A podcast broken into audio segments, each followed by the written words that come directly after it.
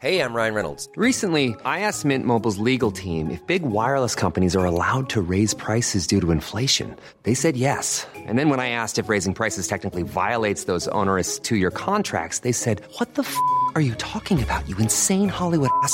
So to recap, we're cutting the price of Mint Unlimited from $30 a month to just $15 a month. Give it a try at mintmobile.com slash switch. $45 up front for three months plus taxes and fees. Promo rate for new customers for limited time. Unlimited more than 40 gigabytes per month. Slows. Full terms at mintmobile.com.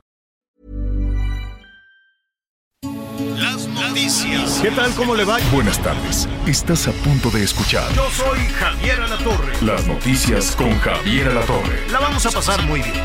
Comenzamos. Porque nunca corrí con suerte.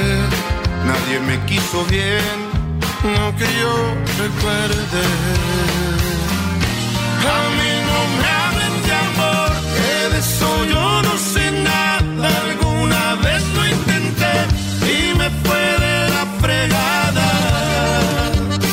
En mi boca no van a escuchar cosas muy positivas. Pues si hablo, hablaré de lo mal que me ha ido. Bueno, no me hablen de amor, es puro despecho el Pepe Aguilar. Pero, ¿saben qué me gusta, este, Anita Miguel, de esta versión del Pepe Aguilar? Que aunque es mucho despecho y dice ya no me hablen de amor porque no voy a decir cosas positivas, pero no dice la mala palabra. Hay otros que llenan el zócalo o lo que tú quieras y mandes, que es pura leperada, pura grosería. No, no, no entiendo cómo. Pues no sé, va, yo, yo entiendo que la manera de comunicarse, sobre todo en las zonas urbanas, este, y sobre todo en estas zonas tan relajadas por la impunidad, este, pues se relaja todo, ¿no? Se relaja el comportamiento de las personas, se relaja el respeto hacia los mayores, se relaja el, el respeto hacia las mujeres. Y todo eso se manifiesta también en las canciones. Miren, el Pepe Aguilar, un, un que es, de, digo, los Aguilares, una familia decentísima, este, la Flor Silvestre, el Pepe Aguilar, todos ellos no tendrían por qué hacerlo de otra manera. Y esta nueva generación con Ángela, pues también. Pero a ver, ¿le escuchan una mala palabra a esto? A ver.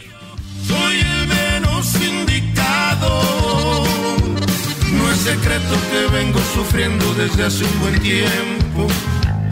El amor es un tema complejo y yo no lo entiendo.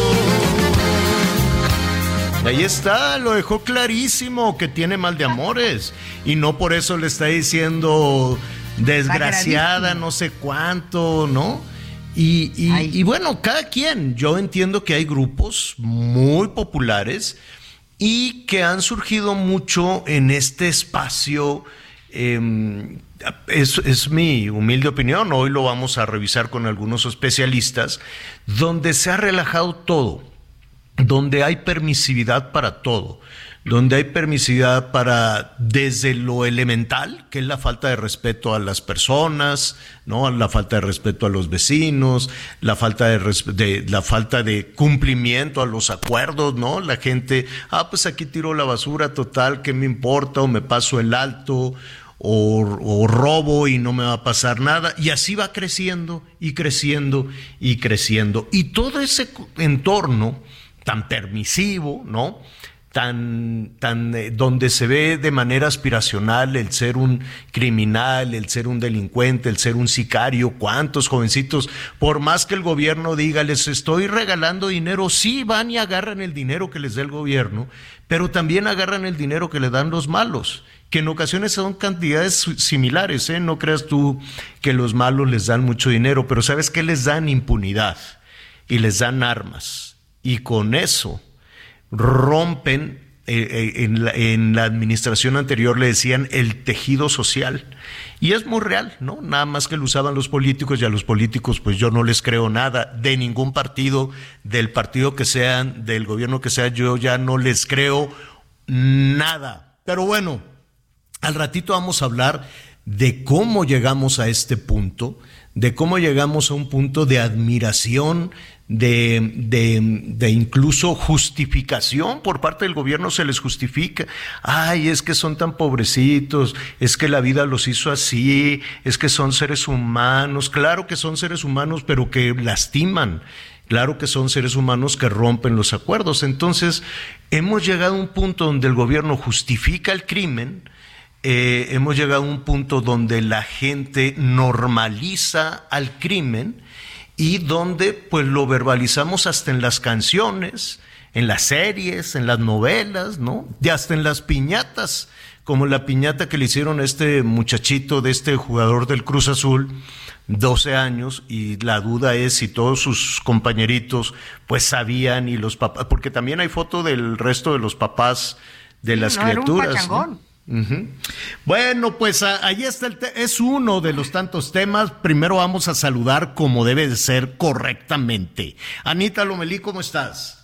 Pues bien, bien, Javier, aquí con un cubrebocas y un hoyito para poder hablar bien, porque hoy sí amanecí con una tosecita y esa gripita ah, incómoda. Este, ¿Dónde andabas? Pues, bueno, ya me hice la, ya me hice la rápida, salió negativa, pero de cualquier forma, pues mm. estamos cuidando las formas. No me siento tan mal. Es que luego te metes palondo, te metes palondo ahí, vas a las precampañas, a las campañas. Ay, no, ahí andas. Oye, Ahí andas poniendo espectaculares y así, pues no. Anda ahí en los túneles del metro, eso tampoco es tan bueno. ¿Cómo son? Oye, pero ahorita que hablabas de Mal de Amores, cuando empezó la canción, yo, de, de, quién creen que me pude haber acordado?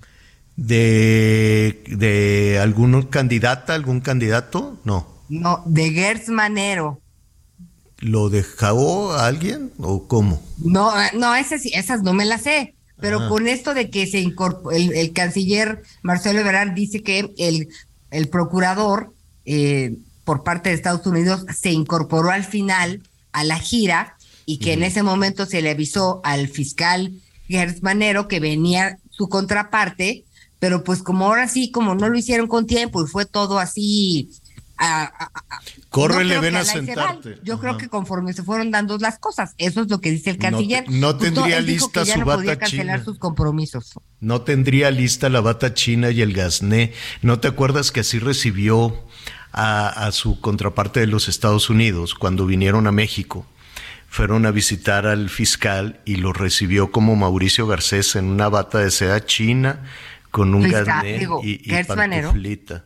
Exacto. Exacto, sí, así fue, ¿no, Miguel? Los recibió en bata.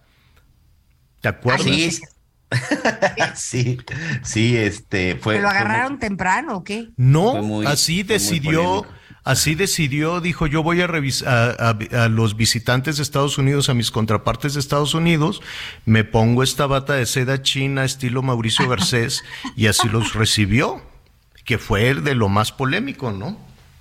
Sí, esto fue exactamente en octubre del 2000, desde 2021, que eh, en la, una de las justificaciones que decían es que, pues que normalmente él así está en su oficina de, de pantufla y bata, pero bueno, esa fue parte, sin duda, parte de la polémica. ¿Cómo Oye, Pero si te hubiera podido incorporar, Miguelito, ¿no crees? No, por supuesto que sí. Con todo y la bata, no importa. Pues sí, también hay evaluación de los atuendos. De eso hablaremos nada más que acabe la cumbre, ¿eh?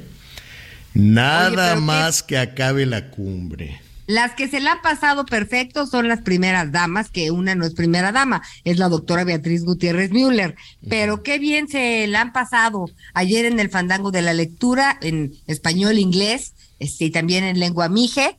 Qué interesante ejercicio, la verdad. Este, y pues bueno, se ven muy afables todos. Vamos a ver a qué llegamos, que es lo más importante, ¿no? Oye, pero regresando al, al tema Gertz Manero, si me lo permiten, y sobre todo que a mí los temas de seguridad son de los que más me, de los que más me apasionan, me parece que sí es gravísimo, gravísimo lo que sucedió en el tema de Gertz Manero y me quiero explicar.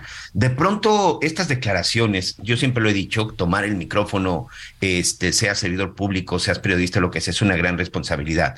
Pero de pronto decir que el, el fiscal general de la República, tu fiscal general, recuerden, es el fiscal de la nación. En determinado momento es el responsable de llevar a los grandes criminales a la cárcel, de seguir con los procesos más importantes. En verdad, se les olvidó avisarle que tenía una reunión. Me parece que hay una, hay una Pero no dijeron que se les olvidó. No, sí, sí, sí. Dijeron, Ebrad explicó que la ausencia de Gers Manero en la reunión AMLO-Biden es que no le avisamos a tiempo a Anita Lomelí. Esas declaraciones lo dijo el propio Marcelo. Yo Marcelo. Lo escuché diciendo que cuando se, cuando, cuando se enteran que se incorpora el bueno, te digo textualmente. ya no le dio tiempo. El fiscal Gers tenía una actividad. A ver, Anita, no puedes tener una actividad, más. Eso, eso dijo Fe. No importa, no, importa que se no puedes tener una actividad más importante que reunirte con tu homólogo de los Estados Unidos. ¿Pero ¿Por qué nos estamos peleando si yo pienso lo mismo que tú? El fiscal Gers tenía una actividad el día de ayer y de hoy. No le avisamos a tiempo que venía el fiscal de Estados Unidos porque decidió incorporarse más tarde. Es un tema logístico, dijo el canciller Marcelo Brad en una entrevista de radio. Un saludo para todos nuestros amigos de Radio Fórmula. Ahí yo lo escuché y textualmente fue lo que dijo. Gravísima esa declaración y gravísima sobre todo esta ausencia. Más allá de las fotos entre las señoras, qué bueno que estén en la... Pero en el tema hoy de seguridad, en el tema hoy, como estamos sucediendo históricamente, en donde tenemos uno de los de las temporadas más violentas, en donde tenemos más de 140 mil muertos, en donde estamos produciendo fentanilo que está matando a los jóvenes en Estados Unidos. Yo recién que estuve en Estados Unidos, regresé triste y deprimido de ver lo que está sucediendo en esas calles y que ni de ningún lado hacen, ¿eh? porque también los norteamericanos yo he sido muy cuestionando mucho en ese sentido. Alguien le abre la puerta a los narcotraficantes mexicanos para que puedan ingresar las drogas y lleguen hasta los chavos en, en la Unión, en la Unión Americana. Gravísimo lo del fiscal Gers Manero.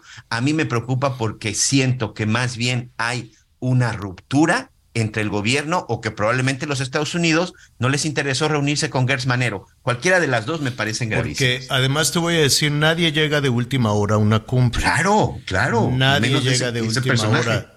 Aunque se suba de última hora al avión, dicen, oye, en el avión que va a aterrizar allá en Zumpango o en el avión que va a aterrizar en la Ciudad de México, porque llegaron en dos aviones, viene este, este y este, resérvales el hotel, este, los vehículos, toda la logística. No el fiscal también viene con seguridad, también existe toda una planeación. a ver, es el responsable de la también. Y si así fuera, déjenme decirles, y si así fuera, si efectivamente se subió al avión de última hora que le dijo, ¿a dónde van, presidente? Vamos a México. Ahora le voy con ustedes. Ah, bueno, pon tú, pon tú que sí, que así hubiese sido no hay mucho argumento este, para que eh, Gertz Manero no fuera con Garland. Se llama Mary Garland, eh, eh, el fiscal general de los Estados Unidos, ¿no? Así es, Mary Garland. Porque, pues, tampoco se ve mucha actividad del fiscal. No sé si tenga una agenda personal, si se siente indispuesto, no, no sabemos. En el tema, en el tema de Ovidio fue uno de los grandes ausentes también. Entonces, o es un tema personal de, pues mira, no es la primera ocasión en que tiene un, un, desafío. Yo sé que el, que el fiscal tendría que ser autónomo, ¿no? El fiscal tendría que ser autónomo, pero son muchos. Eh, de aquí estoy seguro que se abrirán de nueva cuenta, eh, pues todos los eh, conflictos, los choques que ha habido al interior de Palacio Nacional, ¿no? desde el asesor jurídico, desde todas las eh, acusaciones, las investigaciones y pues eh, de alguna manera el presidente tuvo que decidir con quién se quedaba y decidió ponerse del lado de Gertz Manero, ¿no? Pero, pero bueno, para no entrar en el terreno de las especulaciones, el hecho es que dijo no tengo tiempo, no me avisaron, no voy. Y pues eh, digo, Tampoco es que la delegación de los Estados Unidos se va toda cabizbaja, que No, por supuesto que no. no. Claro, claro que no. Ya, no. Eh, no, no claro que... no, pero sí hubiera sido importante, sobre todo, yo creo que le hubiera dicho, oye, ¿qué onda con Ovidio? ¿No? Entre otros muchos temas. O sea, sí hubiera sido importante que, que, se, pues, que se sentaran a la mesa. Que yo creo que aquí, insisto, para mí, un análisis, un análisis muy personal, por supuesto, no tiene que ver que si se reunió, no, es el trato que existe entre la presidencia de la República y con su fiscal general de la nación, con su fiscal general de la República. Para mí eso es, para mí ese es el punto delicado. el que no se, no sé qué esté sucediendo, insisto, el fiscal está desaparecido, el fiscal Alejandro Gersmanero está Eso desaparecido. no es novedad. O sea, pero no puedo entender que tengas un fiscal general de la República en esos términos, desaparecido. O sea, la poca efectividad que hemos visto en la Fiscalía General de la República está a todas luces y ahí están, este, y ahí están las estadísticas. Pero además de todo esto, a ver, antes el fiscal estaba hasta en las conferencias, no iba hasta le regalaba cheques al presidente de la República.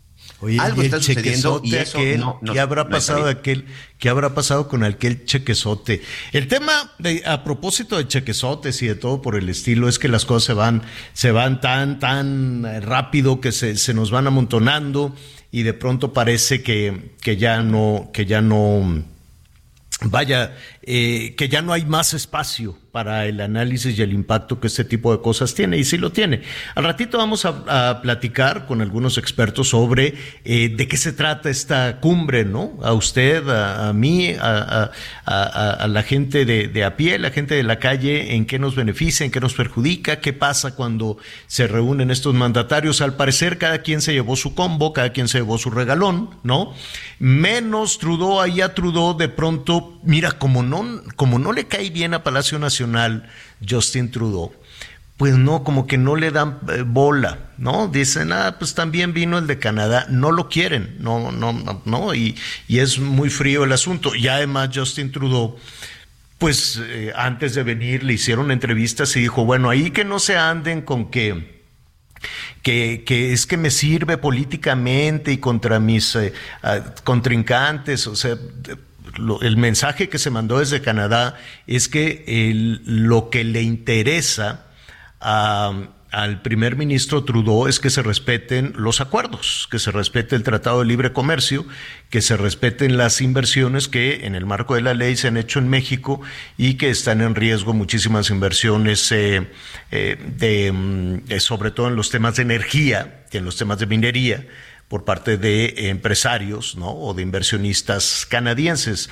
De alguna manera ese es el tema que, que le interesa a Canadá, un asunto que no ha sido visible, un asunto que no menciona en absoluto el gobierno mexicano, ¿no? Hay toda una negociación a propósito del Tratado de Libre Comercio que si México no atiende las eh, demandas de Estados Unidos y de Canadá, nos iríamos a, a una discusión, le dicen panel de controversia, y si ahí pierde México, pues le aplicarían eh, eh, aranceles, impuestos muy caros a los productos mexicanos. Se lo digo en síntesis.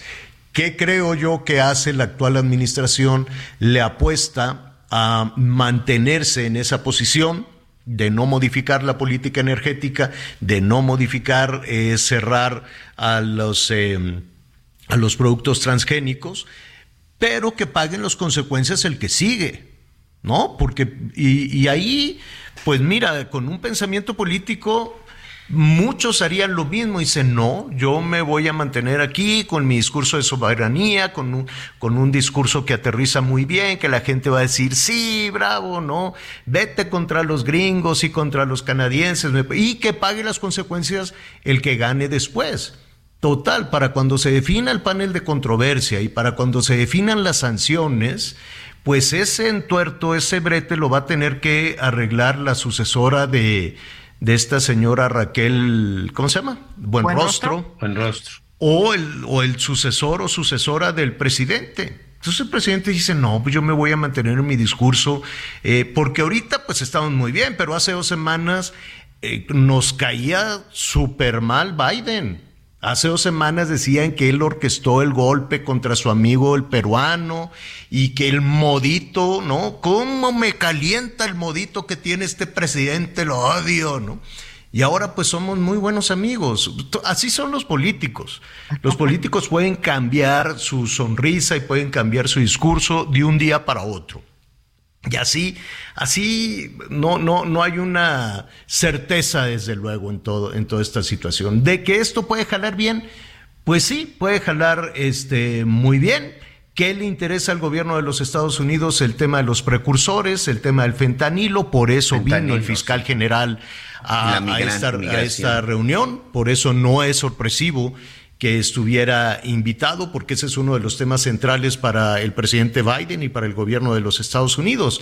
Le interesa, le interesa detener, cerrar la llave de esta droga que a tantas personas está matando allá en los Estados Unidos y además se llevó el combo porque detuvieron a, a Ovidio Principal distribuidor de fentanilo, señor. Claro, principal distribuidor de, fentanilo, de fentanilo. Lo detuvieron no porque lo estuvieran buscando en México. Lo detu y esto lo estoy diciendo con las mismas declaraciones que hasta el momento tenemos de las autoridades mexicanas. Lo detuvieron por una petición de los Estados Unidos por una petición del gobierno de los Estados Unidos, dijo, oye, me agarras a este y me lo, me lo extraditas, ¿no? Para que rinda rinda cuentas ante la justicia de los Estados Unidos. No hay, no lo están buscando en México, no le han fiscado responsabilidades. Creo que le van a buscar aportación de armas o algo, o es que ni siquiera deberían de buscar, tienen que hacerlo, Javier. O sea, estuvo el tipo rodeado de decenas de sicarios con armas de altísimo poder. Pero hoy no está, hoy lo no detuvieron en flagrancia. Hoy lo único que hay es que lo detuvieron por una solicitud de extradición del gobierno de los Estados Unidos, que fue la misma solicitud de extradición del Culiacanazo 1 ¿no? Entiendo que en aquella, en aquel momento, en aquella operación, en el 2019, sí fue 2019, ¿verdad? También, hubo una, también hubo una solicitud de extradición y por eso lo rodearon, pero ignoraron la solicitud de extradición y lo dejaron en libertad. Y se, se preguntó y dijeron, no, no hay nada contra estos muchachos, no hay nada, no hay nada, hasta que poquito antes de que viniera Biden, se hace esta solicitud, se lleva a cabo el operativo, lo detienen. Lo que todavía está pendiente, pues es la extradición. Biden se regresa al rato, pero el Ovidio se queda aquí con dos amparos, si no me equivoco, ¿no, Miguel? Así es, señor, con dos amparos para evitar la extradición de manera inmediata. Tiene el gobierno de los Estados Unidos hasta el próximo 4 de marzo para hacer una solicitud ya formal de la extradición, si no, y si no se le finca otro cargo, tendría que quedar, tendría que quedar liberado. La Secretaría de Relaciones Exteriores y la Fiscalía General de la República tendrán que acreditar las pruebas necesarias para poder extraditarlo, es decir, se da inicio a un juicio a través de estos amparos para que no fuera una extradición fast track. No puede estar incomunicado y el último amparo es porque resulta que él padece de ansiedad y necesita una dieta y medicamentos especiales. Ovidio Guzmán sufre de ansiedad, entonces hay que darle tratamiento en lo que está en Almoloya y para muchos expertos, ya nos lo contará en un rato también algunos de nuestros invitados, pero pues por la experiencia que tenemos y que hemos visto, podría pasar por lo menos entre uno y dos años para que se vaya Ovidio Guzmán. Y se ¿eh? acaban estos gobiernos. ¿No? Y entonces, por eso te decía que, que le apostaba. Ha sucedido tantas cosas en lo que llevamos del año, en este año que está tan tiernito, tiernito. Diez días, hoy son diez días. Por eso, diez días y, y no paramos uno tras otro. Entonces, pues se nos van acumulando las cosas. Mire, eh, muy rápidamente antes de, irnos a la pausa, afortunadamente ya está operando el metro, ya está operando la línea 3. Lo que no queda todavía claro es qué pasó, quién fue y si va a haber responsabilidades o no. Están todavía hospitalizados 22, 22, una jovencita que murió y como le decía, ¿no? Llevamos en este tan tiernito año una fuga, balaceras en Ciudad Juárez, el Culiacanazo, las balaceras con un número todavía indeterminado de muertos, Anita Miguel, no sabemos. Sabemos que fueron 10 militares, pero de los civiles, delincuentes o no, no sabemos realmente qué pasó. Por ahí también el caso de un policía estatal, ¿eh? El gobernador de Sinaloa decía que también un elemento de la policía estatal y varios lesionados, porque se nos mm, olvida que también los estatales y municipales estuvieron en este asunto. Ese gobernador que dijo, pues quédense en su casa. Correcto. quédense en su casa. Si no quieren que les pase nada, quédense en su casa. Entre el de Sinaloa y el de Zacatecas, buena le hicimos, ¿no? El de Zacatecas que dice, no, pues encomiéndese a Dios, porque pues yo no puedo. Y el de Sinaloa, no, pues quédense en su casa, pues porque yo tampoco puedo. Eh, vamos a hacer una pausa y vamos a retomar estos temas. Vamos a retomar el tema de la piñata de la de los eh, con, esta eh, pues, pues visión a los niños de sicarios. Hágame favor. Vamos a hacer una pausa.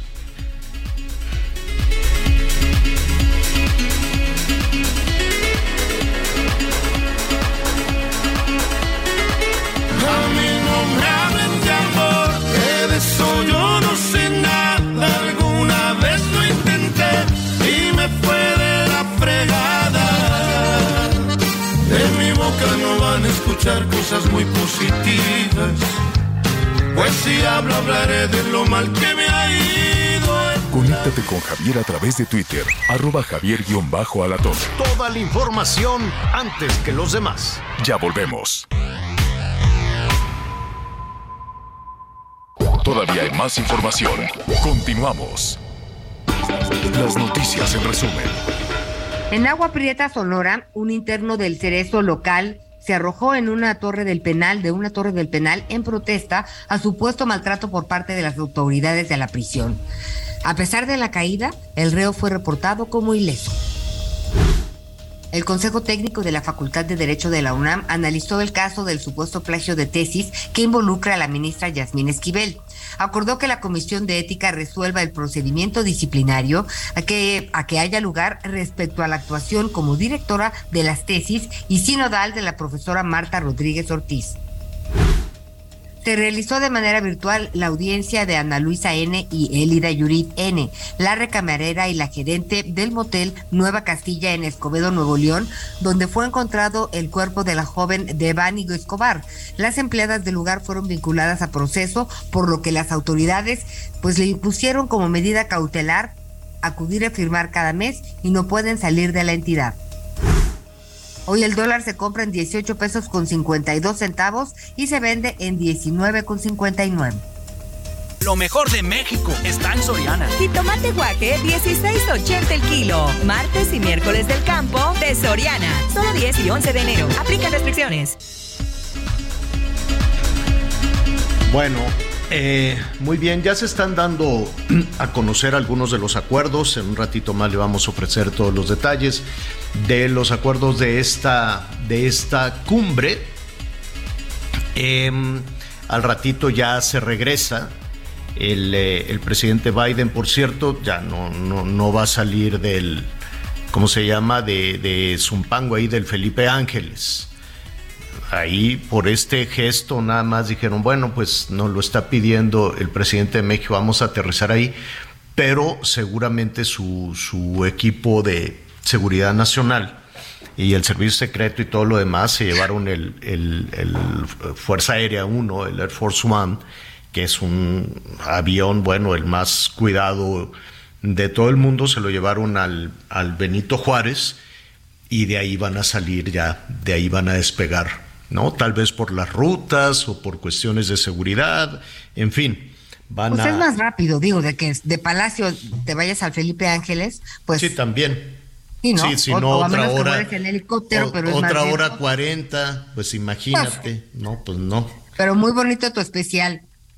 Te lo dije, pero no hiciste caso. bueno, muy bien, al ratito ya todos los detalles. Vamos a ver si podemos hablar con Irving Pineda, eh, que nos tiene ya todo el resumen de, del acuerdo. Aquí seguirá todavía este Trudeau. Aquí va a seguir el primer ministro Trudeau, va a tener una bilateral con el, eh, con el presidente López Obrador. Pero pues eso está más frío, ¿no? Eso no, no, no tiene, o por lo menos el gobierno mexicano no ha demostrado tanto interés o tanta atención como la que se tuvo con el presidente de los Estados Unidos, ¿no? Y bueno, queda muy claro que la, la relación comercial, pues es del bloque, ¿no? Es Canadá, Estados Unidos, es México, pero pues eh, los tres mil kilómetros de frontera, el tema de migrantes, el tema de drogas, el tema de oportunidades, el tema de comercio, simplemente la economía tejana y la economía de California, pues le significan muchísimo al comercio mexicano, simplemente con esos dos estados. Entonces, sí es mucho más potente, es mucho más poderosa, desde luego, la relación con los Estados Unidos que con la de Canadá, pero pues hay un tema también de, de, de animosidad, ¿no? No no me atrevería yo a decir que no se caen bien, pero tampoco ha sido cordial y tampoco ha tenido buenos comentarios el gobierno mexicano respecto al gobierno de Canadá. Tampoco los ha tenido hacia el de los Estados Unidos, pero en las últimas horas todo fue mucha, mucha cordialidad. Bueno, estábamos hablando eh, de, eh, desde luego de esta fiestecita infantil eh, que, que hubo con pues con este eh, ¿cómo se llama? Este jugador, el Cata Domínguez. José Luis Cata Domínguez, sí. José Luis Cata Domínguez, jugador del Cruz Azul. únicamente para poner en, en, contexto, pues el niño que cumplía 12 años, invitó a sus amiguitos. Ellos, eh, ellos además este, juegan, eh, no sé si se le diga liga infantil o en una suerte de semillero del Cruz Azul, ¿no, Miguel?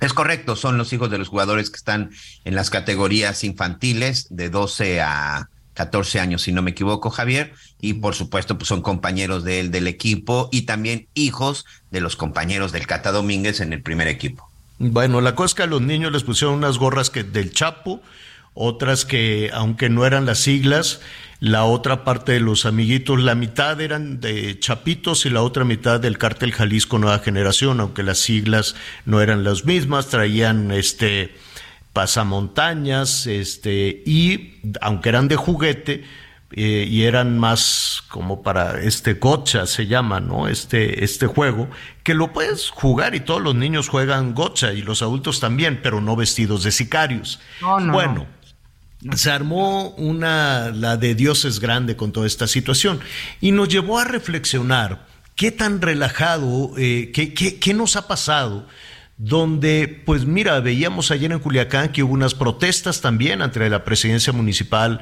ahí en Culiacán. La gente decía, no, no queremos, eh, no queremos al ejército y eran los vecinos precisamente de, eh, de los chapitos, ¿no? Del, ¿cómo se llama? Del Ovidio que iban y decían, no, no queremos aquí al, al, ejército, pero también lo vemos en la música, pero también lo vemos en las redes sociales, pero sabes también eh, cuando vienen todas estas celebraciones, ya sabes, de Halloween, de los disfraces, pues cuando no se vestían los chavitos de la Barbie, se visten del narco y ahora hay también algunos niños que juegan a los retenes, ¿no? Que juegan a, instalar un... Eh, un retén y algunos son buenos y algunos son malos. Y de pronto desde la mismo, eh, desde varios niveles de gobierno, pues eh, se justifica mucho, ¿no? Se dicen, bueno, pues es que la pobreza los hizo así, como no tienen oportunidades, y entonces, bueno, está muy bien, vamos a reconstruir el famoso tejido social, pero el relajamiento de todo esto, la justificación de la impunidad, la justificación del crimen, deriva también en una falta terrible de respeto, ¿no? Ahora vemos, pues, que las personas pueden saquear cuando quieren y pueden cantar y pueden hacer elogios de la violencia de género, de la violencia contra las mujeres, de la violencia de todo tipo, y llenan el zócalo y les aplaudimos. ¿Qué, en, qué momento llegamos a este punto? Así debe de ser, así es la evolución de las comunidades, así es la evolución de la sociedad nos estamos eh, alarmando o indignando solamente un sector de la población y así es la ruta que, que, sigue la evolución social. Por eso hemos invitado al doctor Alejandro Nava Tobar, doctor, investigador, eh, profesor de la Universidad Nacional Autónoma de México, de la Universidad Autónoma Metropolitana. Y te agradecemos eh, muchísimo, Alejandro, que nos acompañes esta tarde. ¿Cómo estás? Javier y Ana María, buenas tardes, todo muy bien. Muchas gracias por la invitación. Oye, eh, ¿qué, hacemos con esto? ¿Es, es una evolución eh, normal de, de, los centros urbanos, de la música, de la manera de comunicarnos y de expresarnos, o, eh, o solamente estamos reproduciendo lo que vivimos? Mira, en términos sociológicos a veces se habla de que vivimos en tiempos de un proceso civilizatorio, pero cuando veo las fotos de la fiesta de este futbolista y efectivamente veo otras expresiones en la música, como lo dices, serie de televisión, creo que a veces vamos en, pasos de un proceso descivilizatorio. Eh, justo lo que estabas mencionando ahorita, ¿no? Aplaudimos cuestiones de violencia de género, aplaudimos cuestiones de apología del delito, del narcotráfico, hacemos una apología de ciertas canciones que no solamente denigran a la mujer, sino que también ensalzan a ciertas figuras delictivas. Estamos ante un verdadero vértigo descivilizatorio, por supuesto, Javier. ¿Y por qué? ¿Por qué? qué? ¿Qué pasó? ¿En qué momento esto se volvió en algo tan fascinante para el gobierno y para los ciudadanos? Mira, eh, se vuelve una cuestión de culto cuando efectivamente tú lo mencionas, ¿no? Hay muchas cuestiones que tienen que ver con esta idea de recomponer el tejido social, pero independientemente de ello, eh, nos damos cuenta de algo. No hay una propuesta realista de combate al delito. Eh, yo creo que a veces el mexicano por medio tiene la idea de que la meritocracia es un mito, de que la meritocracia no es tal, y que incluso es más realista enriquecerse entrándole al narcotráfico, entrándole a la violencia, que trabajando de forma digna. Eso, es lo que más me aterra a mí, que hemos renunciado a, a, una utopía realista de que con los méritos vamos a salir adelante, de que el trabajo honesto es la mejor forma de salir eh, de ciertas situaciones de desigualdad social. Y ahora pues vemos que es más realista eh, caer en, en hacer una apología del delito, del crimen, en que los jóvenes de ciertas generaciones actualmente ven en el delito una forma de vida mucho más realista que a través del estudio. Y eso es lo que el gobierno está ciego, no quiere ver, o realmente muy buena parte de la sociedad está asumiendo que es un problema que no se puede resolver y que efectivamente a veces caer en estas tendencias es eh, la, mejor opción, porque es lo que ven los jóvenes en ciertas eh, esferas de su vida, hacer una apología del delito, digo, yo, yo cuando hablaba con mi mamá, ¿no? Yo cuando hacíamos fiesta de niños, mi mamá hacía fiestas, como tal vez a ti, Ana María, y era la fiesta de moda, ¿no? De los ositos, de, de, la moda de los eh, de los Thundercats, las fiestas temáticas. Ahora imagínate, ¿cuándo imaginamos nosotros ver una fiesta temática del Chapo con granadas de fragmentación, armas de alto poder? Sí, no, es, una, es, es un asunto... Eh, que entendemos, ¿no? Entendemos y hemos visto que, por ejemplo, hay eh, jovencitos en una parte del país y puede ser Zacatecas, puede ser eh, Michoacán, puede ser Jalisco, Sonora, ¿qué quieres que te diga? Sinaloa, en fin, donde pues eh, dirán los gobiernos estatales y el gobierno federal les vamos a dar dinero para que ya no formen parte de, de, de, las, del crimen organizado, de los sicarios del crimen organizado. Van y toman el dinero y regresan con el crimen organizado porque, porque les dan algo que de alguna manera ellos están utilizando, es eh, estar en el centro de su grupo social con impunidad. ¿Qué hacemos con eso? ¿Qué hacemos con esa, ese malentendido de, de, poder que puedan tener los jóvenes cuando hay jovencitos que pueden tener poder a partir de, vaya, de, la música, del deporte, del talento, de muchas otras cosas? Señala dos temas muy complicados. Uno es el tema de los incentivos eh, económicos para que la gente, los, los jóvenes salgan del narco pero son incentivos perversos, Javier, porque después de ciertas becas, después de cierto dinero, el gobierno da oportunidades laborales a los jóvenes. Eso es temporal. Entonces, mientras no haya creación de empleo sólida, que la educación se vea como un verdadero fin cultural, de nada sirve, porque los chicos toman el dinero y luego, como tú dices, toman otro, otro dinero del narco, es doble ganancia. Esa es una cuestión que tú mencionas.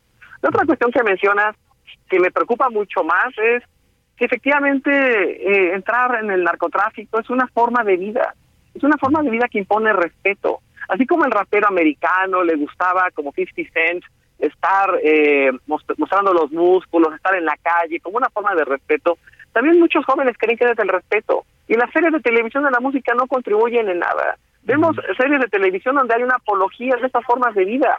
Diego Luna, me preocupa mucho. Sí, y, tienes toda la razón, ahí la, la vemos es una y otra vez. Y además, déjame decirte, y esto lo acabo de platicar, por ejemplo, con González Iñárritu, que, que no es únicamente en México, con las series que se han producido en México. Cuando se produce una película o se produce una serie, eh, en Estados Unidos, que es el gran productor de, de series o en alguna otra parte, y hay alguna referencia a México, es la misma Es la misma referencia a la que tenemos aquí adentro. Y lo que me decía González Iñárritu es que eso es lo que vivimos.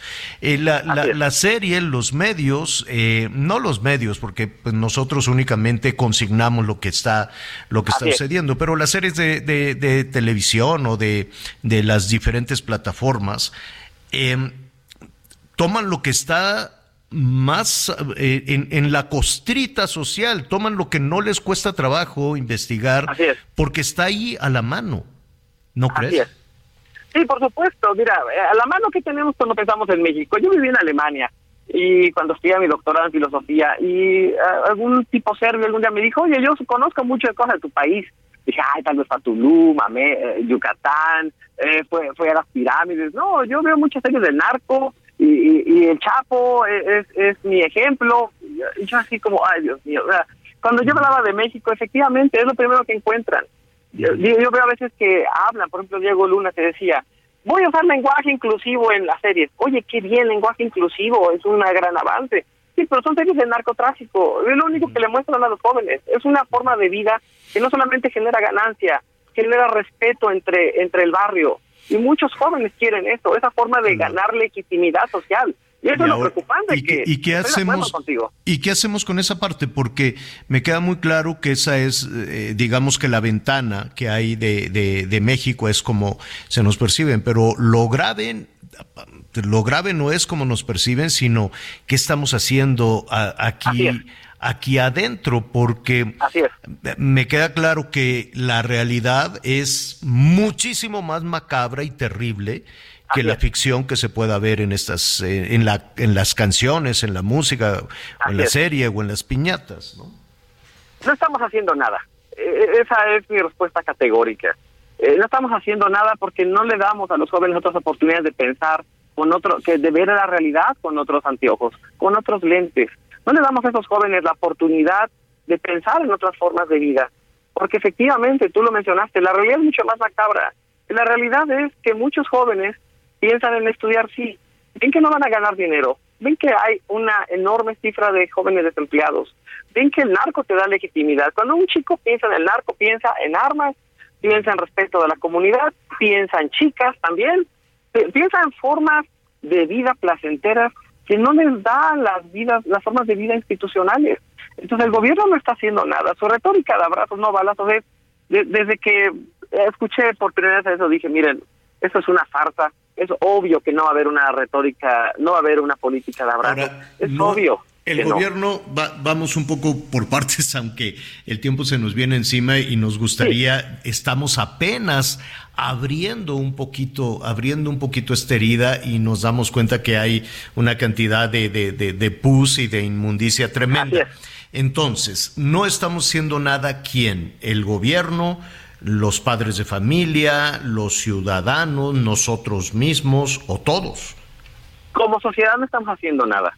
Eh, efectivamente el gobierno no está poniendo su parte, que el gobierno es una parte fundamental y tiene responsabilidad directa, por supuesto. ¿por qué, ¿Por qué no está haciendo nada? ¿Porque no sabe o porque hay algún incentivo a no hacer nada? Que eso también es que esa también es otra parte, ¿no? Pueden justificarse de muchas formas, pero si se benefician de no hacer nada, si se benefician de la impunidad, si se benefician de que el crimen organizado pueda orientar los resultados de los procesos electorales, bueno, pues imagínate qué incentivo. Así es, son ambas, ¿eh? Por una parte por falta de imaginación política en materia de política criminal y políticas públicas, y en segundo lugar hay incentivos perversos para no cambiar radicalmente la situación. Eso es por parte del gobierno. Por parte de la ciudadanía, mira, este futbolista me parece que vive en una burbuja, que no se da cuenta de toda la violencia que hay. Estos jóvenes chiquitos de 12 años, hacerle su fiestecita con granadas de fragmentación, ¿qué, qué, qué forma de vida le está mandando? Ahora un futbolista es como un músico, es una persona que tiene una responsabilidad social hacia la sociedad, tiene responsabilidad. Pues tú sabes, aunque el fútbol sea una porquería en México también, es, el deporte más visto en México. Y, el, Tata y otros son ejemplos de vida para muchas personas. Claro, claro. Pues mira, creo que tenemos eh, muchísima muchísima tarea pendiente y si no tienes eh, inconveniente Alejandro, te agradecemos muchísimo eh, que nos tomaras la llamada. Vamos un poco por partes, encontrando, primero haciendo un diagnóstico que todos conocemos, un diagnóstico que a todos nos afecta, ¿no? que todos hemos sido víctimas de, la delincuencia, pero que no eh, atinamos a saber en dónde está la salida. ¿no? Y suponemos que si tenemos una autoridad que levanta la mano todo el tiempo, porque todo el tiempo hay elecciones y todos dicen yo sí sé cómo acabar, pues pensamos que esa es la puerta, que esa es la salida. Porque además, digo, bastante preocupación tiene una jefa de familia, un padre de familia, eh, como proveedor, tratando de apoyar en la educación, en la salud y todo, como para pagar un impuesto adicional por garantizar la seguridad de los suyos, ¿no? Sí, así es, así es. Entonces, vamos, eh, vamos un poco por partes. En principio te agradecemos y pongamos el diagnóstico, por muy doloroso que sea, sobre la mesa. ¿Te parece bien? Totalmente de acuerdo, totalmente. Bueno, pues muchísimas gracias, gracias, feliz año nuevo y esperemos que, estas, que, que este arranque del año tan, tan feo, ¿no? Tan, tan rudo, pues no, no, nos dé un poco de respiro, nos dé un poco de paz. Muchísimas eh, gracias, Alejandro. Javier María, muchas gracias por la invitación y seguimos en contacto. Les mando un fuerte abrazo. Otro para ti es Alejandro Nava Tobar, doctor, doctor en filosofía además, eh, y es eh, investigador, profesor investigador de la UNAM y de la UAM. ¿Qué, qué harían ustedes, Miguel, Anita? Porque, digo, no qué harían, qué hacen, qué hacemos, ¿no?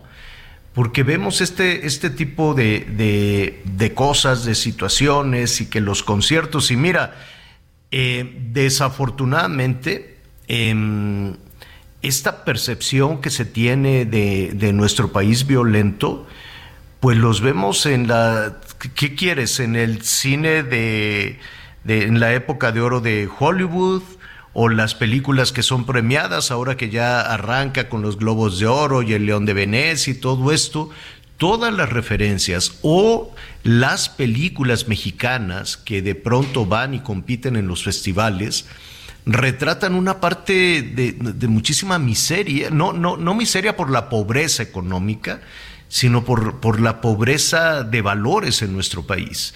Se nos retrata como, como verdaderamente eh, fuera de todo, de todo respeto, ¿no?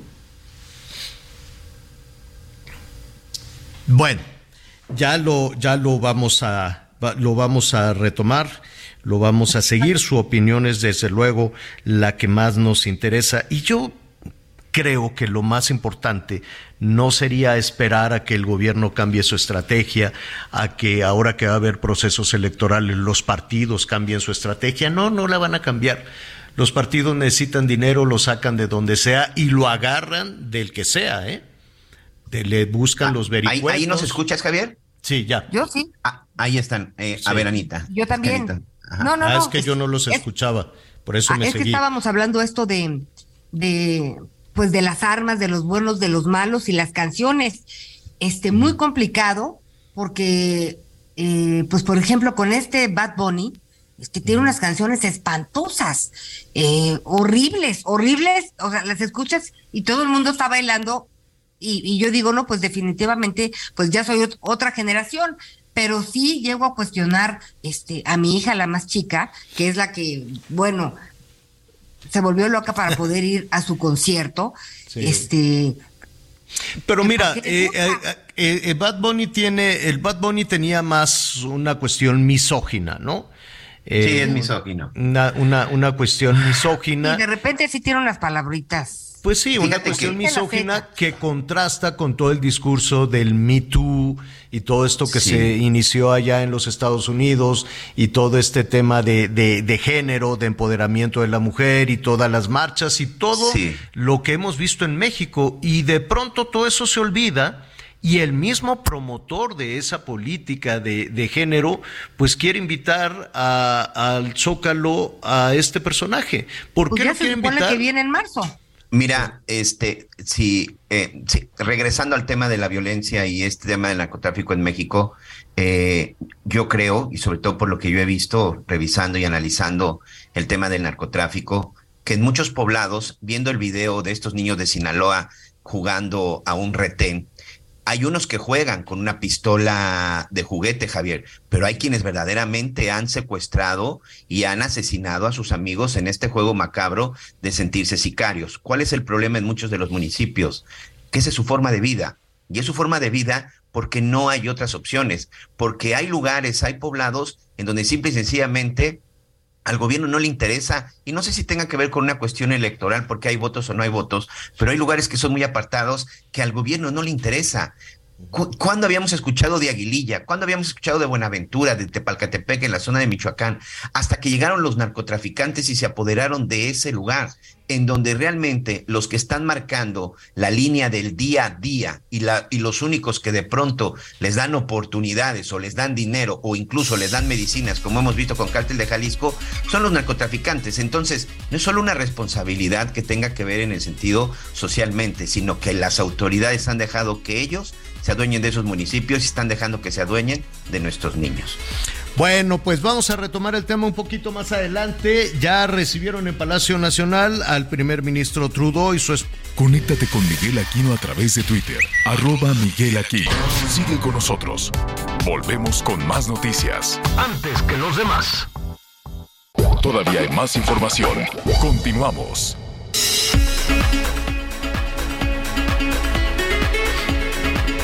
Hay eh, información en Palacio Nacional. El presidente Andrés Manuel López Obrador y su esposa, la señora Beatriz Gutiérrez Müller, recibieron ya a, em, el eh, presidente de los Estados Unidos y su esposa, eh, Jill, y también al primer ministro Trudeau y su esposa. Em, sí, muy, mucha, ¿cómo le diré? Mucha cercanía con los Biden y protocolariamente aceptable con los Trudeau, ¿no? No, no, no se les ve, no, se nota en la expresión corporal, en las distancias, en las, eh, perdón. Sophie Gregory, la esposa ah, de sí, sí, sí. Este, pero no, no, no se nota el, la cercanía, la química. La química. Beatriz, eh, la señora Beatriz Gutiérrez Müller, pues eh, muy cercana a Biden, le cuenta, le explica, lo toma del brazo, mucha, con muchísima, mucho abrazo, mucho apapacho.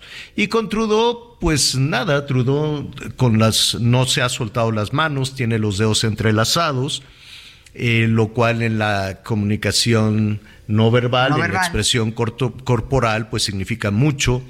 El presidente con una distancia de casi de un metro, ¿no? De, de, Biden, digo de Trudeau, que no es la misma de Biden, pero bueno, son únicamente las interpretaciones. En un eh, independientemente si se caen bien o se caen mal, este, hay un acuerdo, que eso es lo importante, eso es lo, lo, lo que puede redundar en, eh, en, ciertos beneficios. El patio central del Palacio Nacional está muy bonito, con los estandartes, las banderas de los tres, de los tres países. Así es Yo estaría más cerca de Trudeau.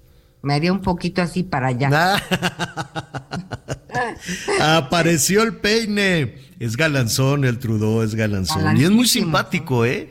Es muy sangre ligera es muy sangre ligera y su esposa también. Lo que pasa es que pues no no no estamos en la mejor relación entre México y Canadá definitivamente, ¿no? Ni está en, los afectos ni en ni tampoco en, en tanto en el en el interés político y comercial de de México. Al contrario, ¿no? Tenemos ahí un diferendo, tenemos un conflicto que se supone que ya tendría que haber estado resuelto para esta cumbre, pero al parecer todavía no se resuelve. El conflicto que tenemos con Canadá es el mismo que tenemos con los Estados Unidos en, en eh, tema de la, de la estrategia energética, de la reforma energética de México, de favorecer a la Comisión Federal de Electricidad y de eh, dejar al final o de cerrar las oportunidades para la inversión extranjera que ya estaba en México pero pues cambiaron las reglas del juego y ahora Canadá y Estados Unidos dicen, oye, yo, nosotros, mis ciudadanos, mis empresarios tienen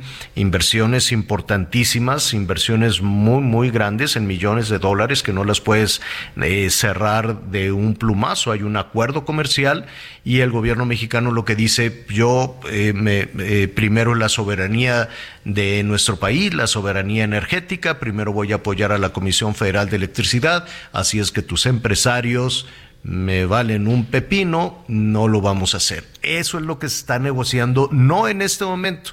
Hoy se está hablando de otras cosas, hoy se está hablando de migración, hoy se está hablando de opioides, hoy se está hablando de precursores, se está hablando del fentanilo eh, y se está hablando de la relación comercial, entonces de lo, y del fortalecimiento de Norteamérica. La propuesta es que ante la crisis que hay en Asia con los semiconductores, ante la posibilidad de una guerra entre China y Taiwán, ante los espacios que ha dejado China en la economía de los Estados Unidos, pues México no los ha aprovechado. La verdad es que no los ha aprovechado. Canadá tampoco. Canadá eh, a veces es el segundo, a veces es el tercero. No ha llegado a ser el primero. México sí ha llegado a ser el primero, luego vuelve a caer a ser el segundo. China se recupera, va y viene, va y viene. Y de lo que se trata es. It's that time of the year. Your vacation is coming up. You can already hear the beach waves, feel the warm breeze, relax, and think about work. You really, really want it all to work out while you're away. Monday.com gives you and the team that peace of mind. When all work is on one platform and everyone's in sync, things just flow wherever you are. Tap the banner to go to Monday.com.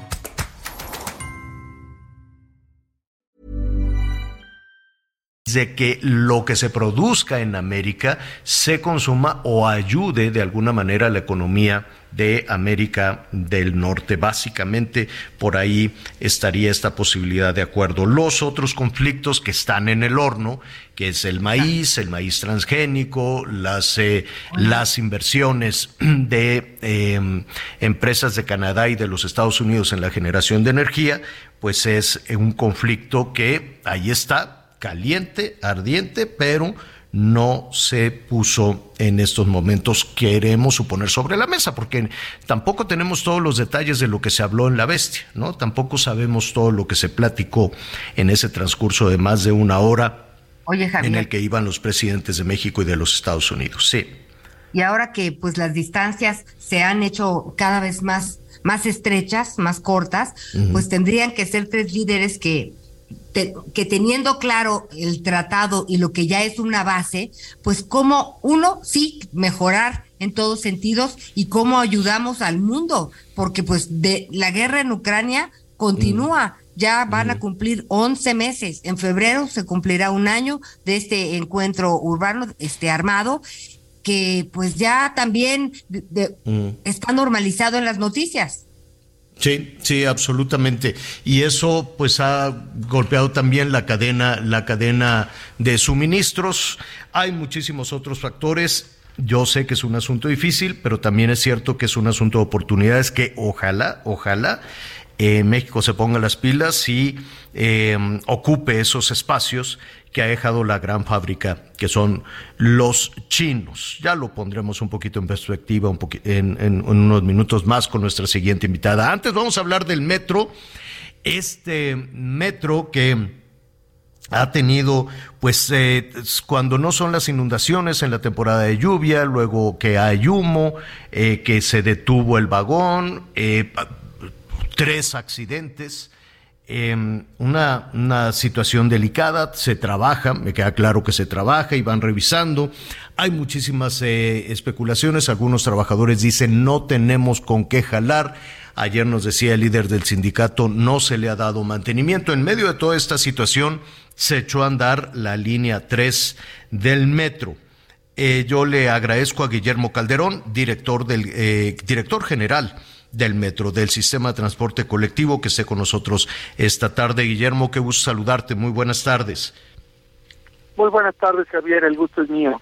Ya está en operación entonces la línea 3. Sí, ya está en operación eh, desde poco después de las 7 de la mañana. después de haber cumplido con eh, las reparaciones producto del accidente que tuvimos el sábado y la revisión, reposición de todos los, los sistemas. Y me refiero a señalización, comunicación, eh, telefonía, eh, así como sistema de pilotaje automático y la revisión propiamente dicha también de ya la operación. Hicimos varias vueltas en vacío antes de autorizar la reanudación del servicio hoy por la mañana, Javier. Eh, ¿Quién decir dieron vueltas en vacío significa que no había pasajeros en el tren? Exacto. Eh, ¿Y, quién iba, para. ¿Quién dio las vueltas? Ah, ¿Tú, yo iba tú a bordo. Yo iba a bordo con todo, con todo el equipo eh, de instalaciones fijas que incluye la gente de señalización, la gente de eh, eh, eh, sí, todos los involucrados en garantizar, en garantizar la seguridad. Oye, pero ya está funcionando, qué bueno, porque pues eh, esto también eh, pues, tiene efectos eh, colaterales, ¿no? En, en, la movilidad en el Estado de México, la Ciudad de México, en fin, lo que significa el metro. Pero, ¿qué pasó? Ya, ya hay un diagnóstico, ya sabemos qué fue lo que provocó esta situación, este accidente. Javier, eh, sí, eh, todos los elementos eh, para la investigación que obra en, el metro los tiene en este momento la Fiscalía General de Justicia. Ellos son los responsables legal y jurídicamente para hacer este tipo de investigaciones. Y me refiero sobre todo a uno que es muy importante, que es la la caja negra, que es eh, donde se registran todos los eventos minuto a minuto de lo que va sucediendo a bordo del, tren y en este caso de los trenes involucrados, el que fue impactado y el que chocó, el que dio alcance. Eh, eh, independientemente de, ellos. Independientemente del peritaje que, que, bueno que se está llevando a, a, cabo y la revisión de la de la caja negra, eh, decirle a nuestros amigos que la caja negra, quiero suponer que es un, dispositivo donde se, se graba, no sé si solo audio o también video, todo lo que sucede en, en, eh, en el tren o en uno de los vehículos del tren. No, en todos los sistemas de, del metro, Javier. Se van registrando ahí todos los sistemas de tracción frenado, el modo de conducción y, además está asociado a, un tiempo y a un espacio, en qué momento, en qué, kilómetro, eh, qué velocidad iba el tren, eh, frenó, aceleró, todo eso se registra, además del, del estado que guardan los demás sistemas. Independientemente. Sí, perdón, te interrumpí. Sí. Independientemente de, lo que diga la caja, la caja negra y el peritaje, pues el testimonio que han dicho las personas que lograron salir o que iban en este convoy o que iban en este tren, dicen, el tren se detuvo, no sabemos por qué, no, no, no dicen que bajara la velocidad, sino un tren se detuvo y el otro llegó y le chocó. Así es, en principio, eso es lo que podríamos saber. Sí, eso, eso es eh, como eh, se manifestó el accidente. Había un tren en, la estación La Raza, estaba eh, un poco más atrás. Desde la noche del viernes anterior al, al, día del episodio, que fue el sábado a las nueve de, de la mañana, el trágico accidente, se identificó y se reportó que había un problema en el tramo entre Potrero y La Raza. Eh, se mandaron las brigadas a inspeccionar, identificaron eh, que, eh, que había una falla en un cable de del señalamiento. Por ello, desde el viernes en la noche se estableció el protocolo que marca los procedimientos del metro, en este caso, de operar este tramo en condiciones de baja velocidad. Así concluyó la jornada del viernes por la noche y así abrió la jornada del sábado eh, por la mañana. Eh, y esa es una condición de operación a velocidad restringida que no está más privativa del metro, se usa y se practica en todos los sistemas eh, similares del, del mundo. Eh, esas son los, las, las, evidencias que nosotros tenemos. ¿Esto qué quiere decir? Que para ustedes no es no no estaba parado un tren, no no no estaba detenido un tren. Bueno, ese es el análisis que se debe desprender de la caja de la caja negra, ¿no? Los, relatos, si lo dices bien, este, son de que sí estaba parado. El tren 23 estaba detenido esperando la liberación del andén de la de la raza en dirección a universidad y eh, detenido a 600 metros como marca el protocolo y en ese momento el tren 24 llega y lo impacta por atrás. ¿Por qué ocurrió eso? Eso es lo que está bajo investigación.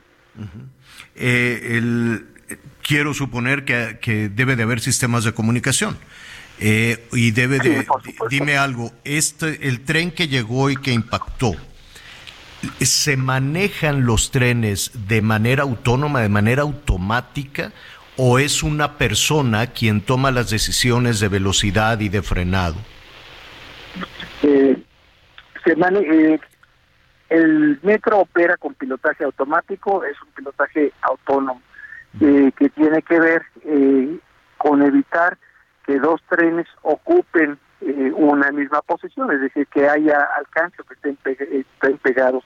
Si imaginamos un tablero de ajedrez, si un tren está en el cuadro negro, debe haber un cuadro blanco entre el siguiente tren que viene atrás el siguiente cuadro negro. Sí, sí, la, muy simple de, de un ajedrez.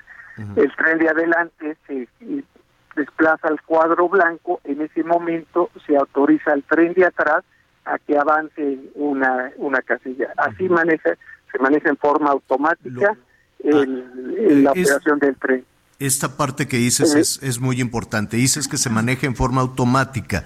Es decir, esto, esto es un piloto automático, esto es una máquina la que va haciendo esta, esta logística o es una persona la que dice... No, ah, es una persona, es un ah, conductor que, tiene que, estar, que, tiene que estar atento. Así es la operación normal y cotidiana en, en todas nuestras líneas. Ahora bien, eh, regreso a lo que eh, estabas señalando, por la falla que se identificó, el problema que se identificó el viernes, se estableció una marcha de seguridad. ¿Qué quiere decir marcha de seguridad? Se autoriza a un manejo manual, donde el, con dos condiciones. El conductor no puede rebasar una velocidad de 35 kilómetros y tiene que tener vista despejada al frente. Esa es la, la, condición del manejo en esta condición de operación en baja en baja velocidad. Ahora, para que este conductor... Y aquí estábamos operando en este tramo, en el Potrero La Raza, solo en este tramo. En ese tramo ya se habían detectado algunas anomalías y por lo tanto se dispuso que eh, fueran a baja, a baja, a baja velocidad sabe, el, el, el, eh, el, conductor del tren que, eh, que chocó, ¿no? Em, ¿Ha hecho alguna declaración? ¿Está mal herido? ¿Es la persona que fue sometida a quirófano? ¿O, sí. Sí, y ya... es la persona que se, se encuentra hospitalizada. Esto no entiendo, no ha declarado. Pero como te, te digo, todos estos elementos son los que se registran en la caja negra, además de las eh, grabaciones de radiotetra, eh, las videograbaciones con las que contamos y las bitácoras de los diferentes aspectos tanto de la operación como del mantenimiento del tren. Es Todo eso con ese el, el operador tenía todas las condiciones, tenía comunicación, tenía radios, tenía capacitación, tenía todo para haber detenido el convoy, para haber detenido el tren. Eso es lo que va a dictaminar precisamente la Fiscalía General, que todas ah. esas condiciones prevalecían o había ausencia de alguna. Este, no, lo, no lo podemos nosotros prejuzgar. Claro, claro, hasta que se termine con, con los peritajes y se haya una, una cuestión formal. Antes de ir con, con Anita eh, Lomelí, eh, Guillermo, hay em, en, en, en, el ambiente ya desde hace algunos años esta duda de que no se le da mantenimiento al metro, de que el dinero se ha utilizado para otras cosas o a lo mejor no se ha utilizado para otras cosas, que se recortó el presupuesto. ¿Es verdad que no tienen presupuesto o que tienen un eh, presupuesto reducido, recortado, para dar mantenimiento al metro de la Ciudad de México? No, tenemos eh, los recursos necesarios y suficientes para todo lo que es eh, refacciones y herramientas. Este año, por ejemplo, el presupuesto del metro es mil millones superior al del año anterior y con respecto a las inversiones, no solo en mantenimiento, sino en renovación, sustitución de sistemas completos, las inversiones han sido multimillonarias. Y, te doy un ejemplo, el proyecto Metro Energía eh, que eh, estamos concluyendo con la construcción de la subestación eléctrica eh, más grande y más moderna de todo el país en su tipo, es eh, una inversión de 4.500 millones de pesos y servirá para alimentar por muchas décadas, muchas, a las líneas 1, 2 y 3. Y el otro proyecto de gran envergadura y trascendencia también para futuras generaciones es la, construcción de la nueva línea 1. Estamos, mm. eh, a excepción de la estructura de la obra civil, vaciamos el túnel de todo lo que son eh, los rieles, las barras de rodamiento, las barras guías, eh, los durmientes, el balasto, que es el material eh, pétreo donde se soporta la vía, y además todos los eh, sistemas, sistemas de alta y baja tensión, sistemas de señalización, sistemas de control y seguimiento de trenes, y ese proyecto es un proyecto de 37 mil millones de pesos. Entonces, inversiones muy importantes en esta administración en ese con ese propósito modernizar y garantizar una operación eh, eficiente y sustentable del metro pero entonces, entonces Guillermo, ¿por qué estos tres accidentes? Eh, ayer mismo había humo porque había un objeto en las vías y en la temporada de lluvias, bueno, pues hay este problemas muy muy muy fuertes de filtraciones de, de agua si hay todo, toda esta inversión millonaria, eh, eh, ¿es insuficiente? ¿El metro ya está muy viejo? ¿Qué, qué, qué pasa? Sí, hay sistemas ya muy viejos, eh, prueba de ellos la línea 1, más de 53 años, sistemas obsoletos, falta de refacciones de existentes o repuestos en, en, el mundo y por eso se decidió hacer esta intervención mayúscula. Sí, el, metro. Bueno. Bueno. Se nos fue. Se cortó. Se, se nos fue la comunicación. Sí, es el, el, metro tiene 50 años y evidentemente requiere una cirugía mayor, requiere una inversión este, importantísima ya eh, nos decía, bueno, pues habrá que ver si se trata de un error humano. Eh, nos dice el director del metro que los operadores del tren, tanto del que estaba detenido como que el que llegó y chocó, pues tenían este, todos los elementos eh, suficientes y estaban las advertencias después de un incidente registrado el viernes pasado en el mismo lugar. Tenían una falla y se les dijo váyanse despacito pero no deténganse y el tema es que había un tren detenido, lo que hoy no se sabe es por qué estaba detenido ahí, quién tomó esa esa decisión con las consecuencias de tener en este momento 22 personas en un hospital, algunos entraron ya quirófano y el fallecimiento de una jovencita de 18 años. Es el director general del sistema de transporte. Oye, Javier. Sí es importante, sí, Anita. Eh, ya, no sé si lo pudimos recuperar o no, pero si entonces el tema no es de presupuesto, si se avisó una noche antes que había un, pues que entró un protocolo en acción en lo en, que indicaba que habría que bajar la velocidad del tren. Si el tren hubiera ido a lo más despacio, pues no hubiera sido el impacto de esa magnitud. Entiendo por lo que nos están explicando.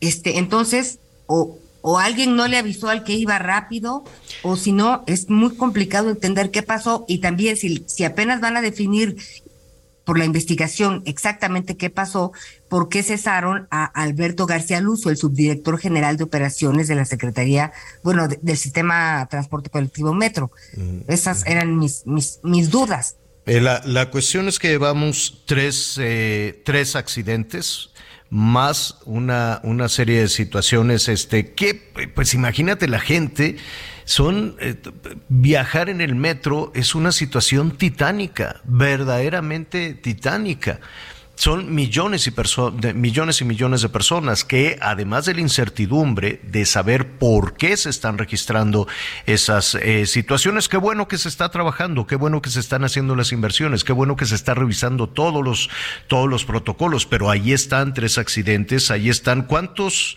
cuántas eh, personas han fallecido, Miguel? 20. En estas... 30 en total, Javier. 30 personas. sí, eh, contando contando por supuesto el lamentable caso de Tláhuac. Recordemos que en el incendio también hubo eh, una, una persona que pierde la vida. En el caso del choque en Tacubaya, que también es un choque de trenes entre dos trenes, también ahí lamentablemente fallece otra persona. Y bueno, viene en este, en este fin de semana. Mm, pues eh, eh, qué, bueno que se pone sobre la mesa, que se ponga sobre la mesa ese presupuesto es suficiente, ese mantenimiento es el adecuado, esa capacitación es suficiente porque si es un error humano, pues entonces se abre además un panorama muy complejo. Si es un error humano, pues imagínate la cantidad de trabajadores del metro de los cuales depende entonces la seguridad, la vida misma de millones de usuarios. Entonces, decir es un error humano abre también un esquema muy complejo en tanto en cuanto a la capacitación, al bienestar, a las condiciones laborales. ¿Se acuerdan también de aquel conductor que iba borracho? Esa, Eso también cuenta, que iba borracho y lo denunciaron los propios usuarios y que le decía al policía, no, que hazme la balona, ¿qué es eso? Vamos a hacer una pausa y volvemos.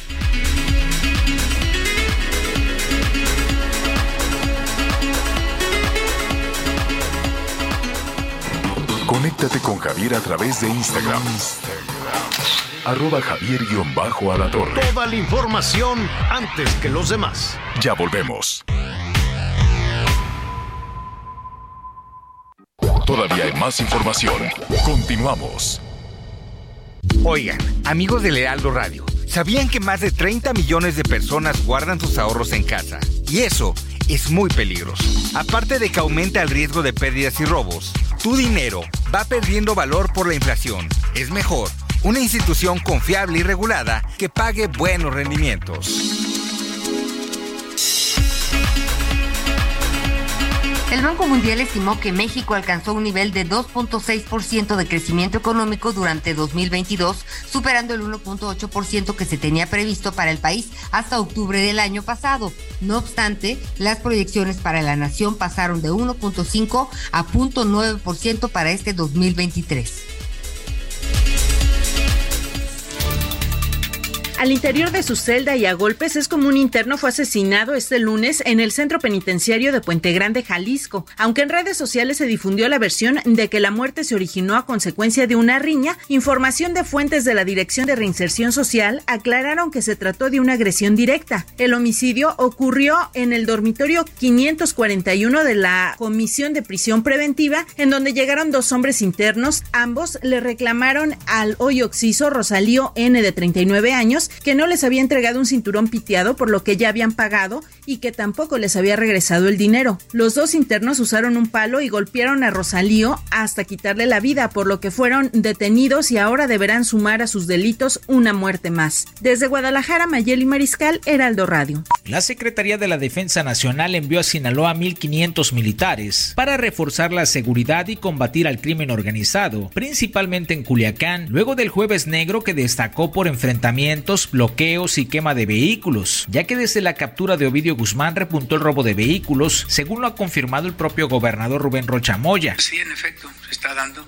Estamos muy atentos, tenemos un operativo para ello. Están llevando sobre todo vehículos nuevos. A los militares se les vio en tanquetas y patrullas con armamento sofisticado. Se reanudaron las clases y más de 1.550 estudiantes de nivel básico y superior retomaron las actividades. Las empresas comenzaron a operar al 100%. En contraste, pobladores de la sindicatura de Jesús María, pueblo donde el jueves detuvieron a Ovidio Guzmán, protestaron en Palacio de Gobierno. Lo que denuncian son una serie de irregularidades que presuntamente se cometieron durante casi tres días. Algunas de estas son allanamiento de morada, pues según los pobladores se metieron hasta sus hogares y consumieron los pocos alimentos que les quedaban, informó desde Sinaloa Manuel Aceves el alcalde de Mérida, Renan Barrera Concha, presentó el proyecto del parque más grande de la ciudad que se llamará TO, en alusión a la antigua urbe maya en donde se construyó Mérida. Se tratará de un espacio de 8 hectáreas y se convertirá en el principal pulmón verde de la capital yucateca. Acompañado del gobernador de Yucatán, Mauricio Vila Dosal, el presidente municipal anunció que este gran parque se construirá en el nororiente de la ciudad, entre las colonias Altabrisa y Maya, y se invertirán más de 100 millones de pesos.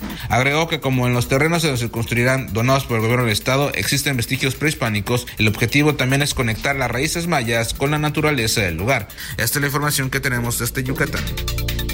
Lo mejor de México está en Soriana. Lleva naranja a 8.90 el kilo. Martes y miércoles del campo de Soriana. Solo 10 y 11 de enero. Aplican restricciones. Gracias. Eh, saludos, saludos por cierto, ahorita que estábamos escuchando la, información de, de, Yucatán. Saludos a Mérida. El Heraldo Radio 96.m de la FM. Si no me equivoco, vamos a estar por allá la próxima semana. Hoy, ¿qué día? ¿Dónde? ¿A dónde vamos? Vamos a Mérida, los invito a comer, ¿no quieren? Ah, pues si Miguelón asalto. Ahí estoy a un brinco, señor. A un Pero brinco. creo que la próxima semana me mandaste a la Ciudad de México. Pues por eso, porque nosotros vamos a Mérida a comer este papazules y así. Pero yo sí estoy libre. Bueno, salvo que sea una. Oye, estaba, estaba checando además eh, eh, ahorita con nuestro compañero corresponsal en Sinaloa, en Culiacán, son más de 200 carros los que le robaron a los ciudadanos. 250, señor, son los reportados. 250 vehículos reportados. El seguro les paga, yo quiero, yo quiero suponer, ¿no? Pues sí, depende del tipo de seguro que tengas. Si nada más tienes ese seguro de daños a terceros, pues creo que no te van a pagar absolutamente nada. Sí, ya estamos buscando a los de las aseguradoras precisamente para preguntar del caso de Sinaloa y esa fue la respuesta, que estaban precisamente revisando las condiciones de la mayoría, pero no, vaya, no cualquiera tiene un seguro contra, ah, que por cierto, contra actos terroristas o de vandalismo es como se podría considerar, señor. Válgame Dios. Y la otra cosa, imagínate que tú te robaron tu camioneta, te robaron tu carro, ¿no?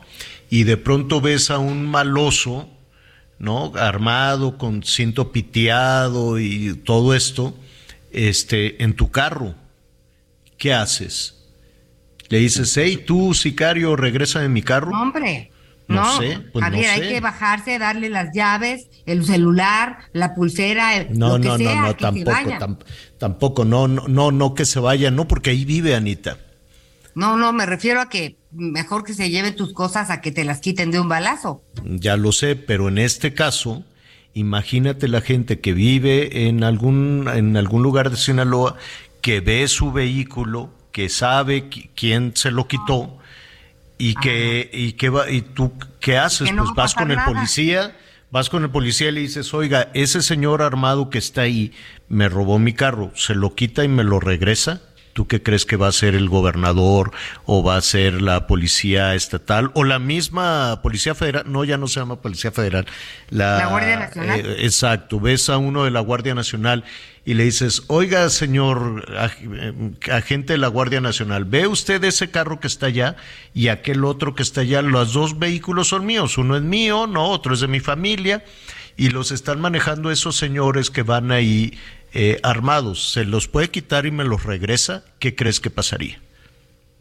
No, pues no, eso, aquí estamos hablando precisamente de, de, del abandono en el que quedaron los ciudadanos en Sinaloa con la presencia del ejército, de la Guardia Nacional, de la Policía Estatal, de la Policía Municipal. Y eso no se limitó nada más a que un día el gobernador les dijera, ¿saben qué? Quédense ahí en su casa porque yo no tengo manera, porque yo no tengo manera de protegerlos, sino que eso sigue todavía. O que alguien que le robaron su negocio y que diga, ah, mira, ese que va ahí se metió a mi negocio y me robó. Vas y vas a presentar una denuncia, te tienen ahí el Ministerio Público y ¿qué crees que va a suceder con esa denuncia? Porque creo que los 250 carros robados ya fueron a presentar la denuncia.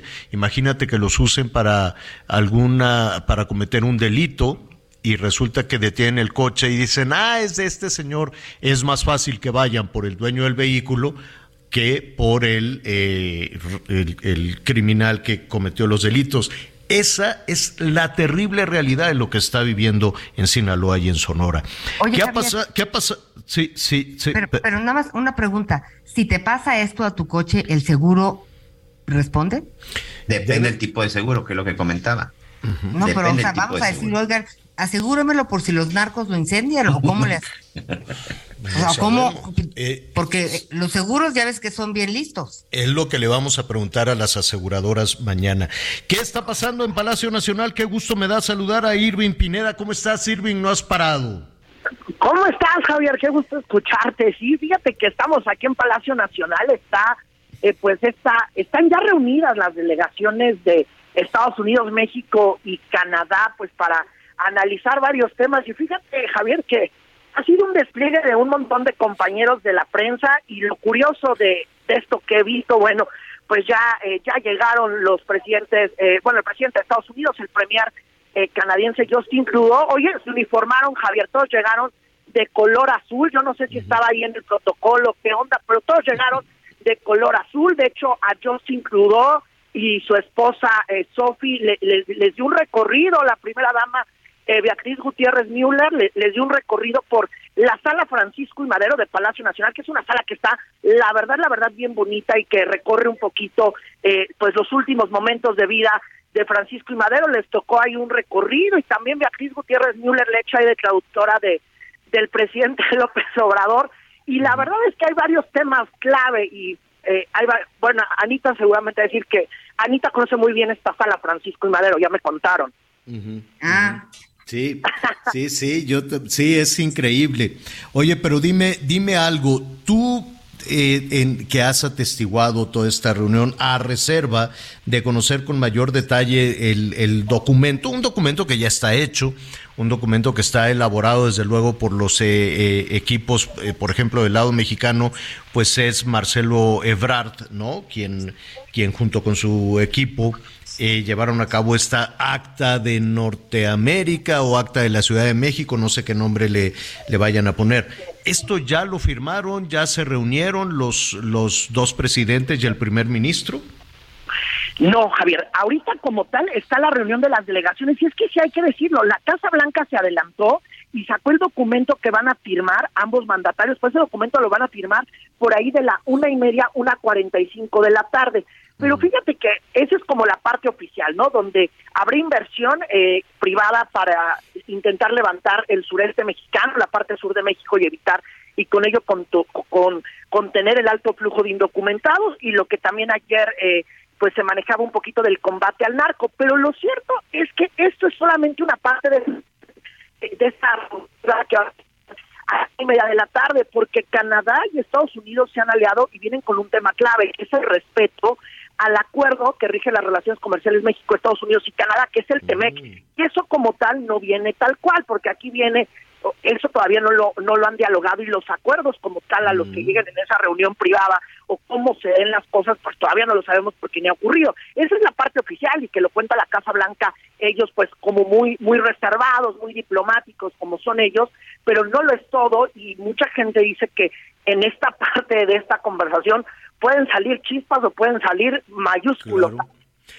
Porque era una parte que no necesariamente, que no necesariamente venía en el documento, es una parte que está en desarrollo, es un conflicto que, que tiene que atender eh, eh, la secretaria de Economía, Raquel Buenrostro, y que se habían comprometido, desde luego, en esta casi a finales del año pasado, que se fueron a Washington, eh, Raquel Buenrostro, y estuvo también el, el, el canciller, a tener resuelto o por lo menos una vía de resolución antes de que se llevara a cabo esta cumbre y por lo que vemos no hubo absolutamente nada, ¿no? En, los temas de energía, que en los temas de las inversiones de Estados Unidos y Canadá y además los Estados Unidos tiene un tema adicional que tiene que ver con el maíz transgénico. No aparecía en el documento, dice Estados Unidos que sí aparecerá, todavía no hay nada claro en ese sentido, Irving. No, todavía no hay nada claro de qué de cómo van a acabar en los temas comerciales, porque eso lo van a ver los presidentes. También un tema importantísimo y Estados Unidos y si tú platicas con funcionarios es eh, con funcionarios, con su avanzada, con la gente de prensa es Biden viene a un tema bien importante que es contener el tráfico de fentanilo, porque 100 mil personas mueren cada año en Estados Unidos por eh, por fentanilo. Estados Unidos ha hecho decomisos mayúsculos de fentanilo y lo peor es que de acuerdo con los informes que tiene Estados Unidos, eh, todos los precursores y la sustancia fentanilo llega a México, se las dan al cártel Sinaloa y se las dan al cártel Jalisco y ellos hacen las pastillas y estas pastillas las envían a Estados Unidos. Entonces, es también uno de los temas que le preocupaba a Biden. Ayer se dice, lo platicó con López Obrador en la reunión privada, se dice que hoy también se volverá a reiterar y solamente de esa reunión privada se dijo que Estados Unidos y México colaborará para encarcelar a traficantes de estupefacientes, es decir, a los narcos los va a encarcelar, mm. pero como tal no se ha ampliado. Entonces, mira, la reunión va a ser bien importante a la una y media de la tarde, más allá de esta declaración conjunta y de estos acuerdos que ya se han publicado, habrá que ver esa reunión que no vamos a estar desafortunadamente, pero seguramente ya sabes que siempre la prensa de Estados Unidos comienza con un poco eh, las filtraciones de lo que ocurrió en esa reunión, con los cables y todo lo que tienen con sus corresponsales. La verdad es que aquí eh, la fuente de Palacio Nacional pues dirá que nada es cierto y luego dirá que todo es cierto. Así es. Bueno, Irving, estaremos muy atentos a la crónica que nos presentes esta noche en Hechos. Ahí estaremos atentos. Oye, tengo una duda. Dime, Anita. ¿En la conferencia de prensa va a haber preguntas? Eh, fíjate que estamos en ese asunto, Anita, porque eh, unos quieren que se haya preguntas y unos dicen que no. Entonces, aquí estamos todavía en un problemita porque eh, México dice que sí puede haber tal vez una pregunta, Estados Unidos dice que tal vez también puede haber una pregunta, entonces están diciendo que pregunte un reportero mexicano, un reportero canadiense y un reportero estadounidense, pero el problema es cómo van a hacer eso, si lo van a hacer con la gustadísima tómbola eh, que les gusta aquí en México para todo o la fuente de Estados Unidos dice, pues, ¿cómo le vamos a hacer? Entonces, la verdad es que hay un verdadero problema. Yo no sé si puede haber ronda de preguntas y respuestas. Irving, muchísimas gracias. Te estaremos escuchando hoy por la noche. Gracias, Irving. Buen día. Gracias. Eh, tenemos ya comunicación con Marta Bárcena. Qué gusto me da saludar a la embajadora, embajadora eminente, desde luego, y además compañera columnista de El Heraldo de México. Marta, ¿cómo estás? Muy buenas tardes. Muy buenas tardes, Javier. Efectivamente, compañeros en el Heraldo de México. Y un gusto estar contigo y con Ana María. Al contrario, Marta, dime tus expectativas de esta, de esta reunión. Todavía no estamos llegando a la parte final. Hay algunos eh, colegas de Estados Unidos que dicen que sí se va a incluir esta situación tan eh, espinosa para México eh, en esta demanda, por así decirlo, por parte de Canadá y de Estados Unidos. Mira, yo creo que es una cumbre importante por sí misma, por el mero hecho de que se lleve a cabo para recuperar el concepto de región de América del Norte. Creo que eh, fue organizada de una manera interesante, primero la bilateral con Estados Unidos, luego la cumbre, luego la bilateral con Canadá, en la bilateral con Estados Unidos, pues prevalecieron los temas eh, de interés para los Estados Unidos, migración y seguridad. El presidente López Obrador planteó este proyecto de cooperación con América Latina que un poco, pues, digamos, eh, no se entiende por qué se planteaba en una reunión bilateral, pero bueno, tiene su razón. Yo creo que el tema del diferendo energético sí estará presente en las conversaciones, Javier, pero como en toda cumbre, hay partes de conversaciones que se hacen públicas y otras que se mantienen, eh, digamos, en el plan de lo reservado, con el fin de avanzar, de acercar posiciones y el hacerlas públicas puede, eh, pues entorpecer ese acercamiento de posiciones. Sin embargo, el, el, el primer ministro Trudeau fue muy claro. Este es un tema que van a poner sobre la mesa canadienses y estadounidenses.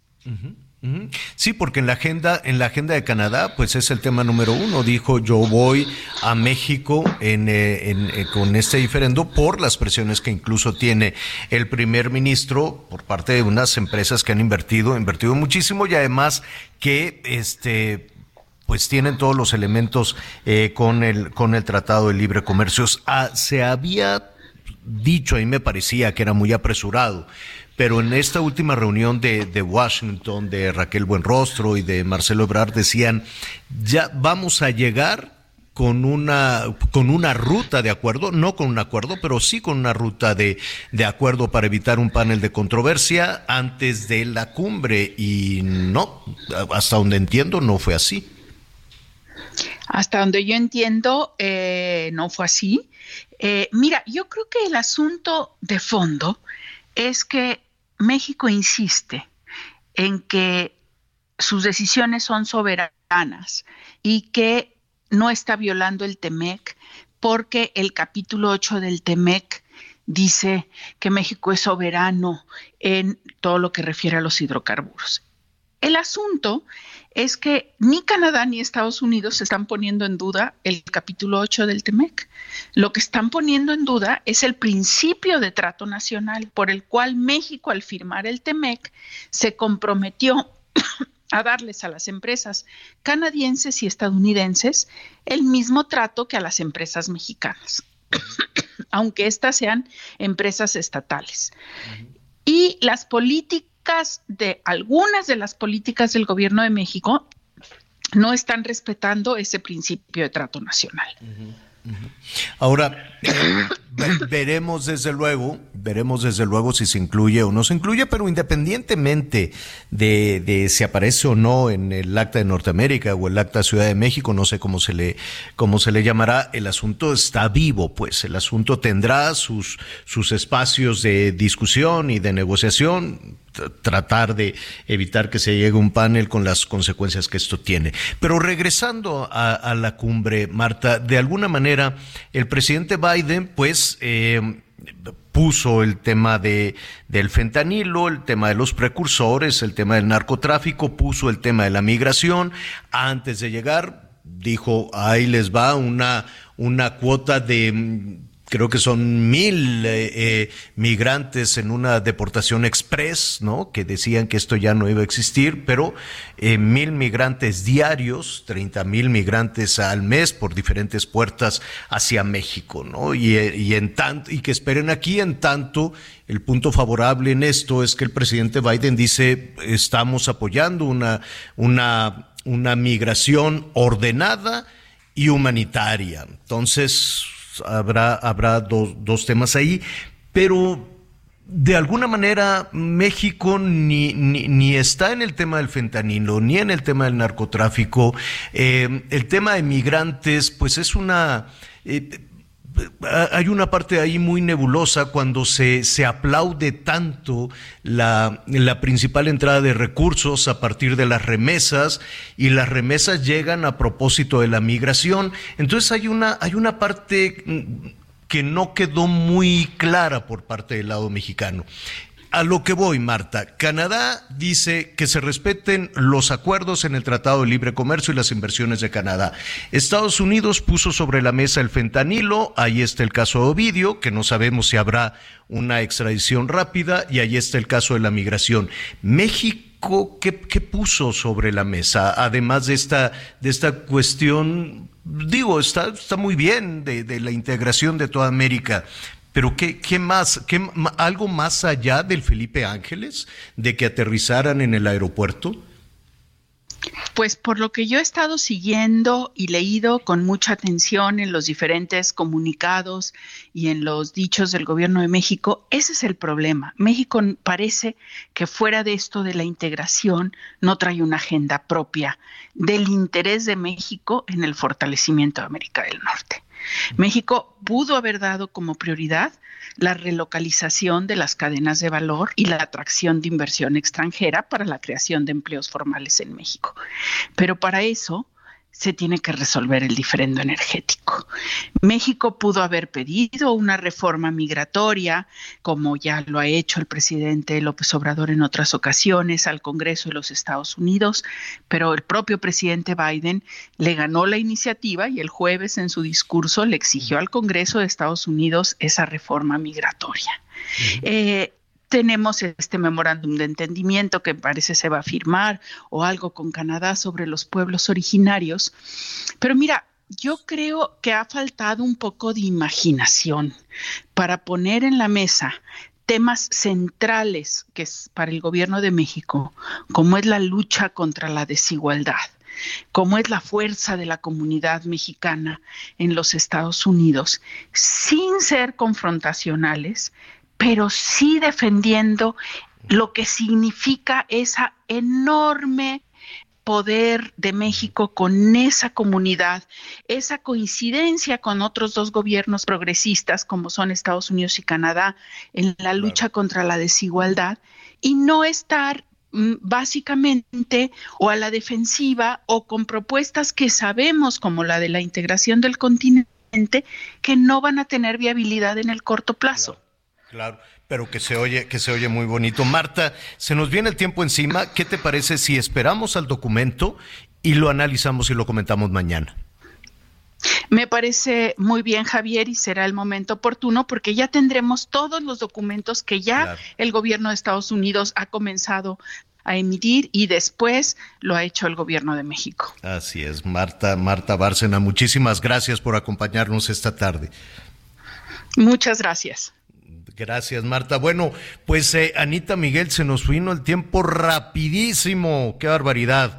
Este, eh, hoy por la noche le vamos a decir qué respuesta da el Cruz Azul. Nada más, Miguelón, ¿qué, qué, qué decidieron? ¿Qué sanciones? Nada, no va a pasar absolutamente nada con el Cata Domínguez. La Federación Mexicana de Fútbol, junto con Cruz Azul, acaban de sacar un comunicado en conjunto en donde dicen que lamentan, ya sabes, como buenos políticos también, que lamentan lo sucedido y que van a brindar apoyo, capacitación y sensibilización al jugador en relación con este delicado tema y que Julio César Cata Domínguez más tarde va a fijar su postura y versión de los hechos. Gracias Miguel, gracias Anita Lumelillo, lo espero a las diez y media en Hechos con esta y otras historias. Siga con nosotros en el Heraldo Radio. Que digan lo que digan y que pase lo que tenga que pasar entonces estarás al lado mío. Gracias por acompañarnos en Las Noticias con Javier La Torre. Ahora sí ya estás muy bien informado.